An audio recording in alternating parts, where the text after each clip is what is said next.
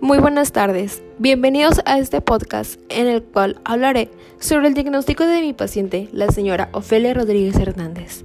Muy bien, empecemos. La señora Ofelia Rodríguez Hernández, de 61 años de edad, se le diagnostica diabetes mellitus tipo 2. Su tratamiento es la insulina humana e insulina isovana por vía subcutánea y tiene que llevar una dieta libre de harinas.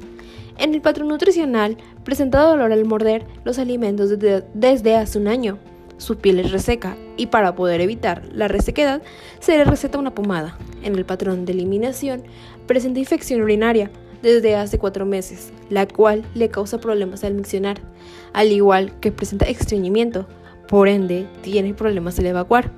En el patrón actividad de ejercicio, la señora Ofelia tiene mala circulación sanguínea en los pies, la cual la limita a realizar caminatas largas, mantenerse mucho tiempo de pie o subir escaleras.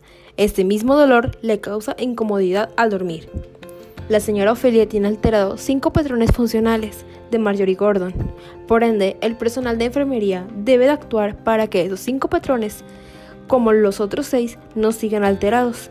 Pero también la señora Ofelia debe de poner de su parte para que pueda tener una buena salud.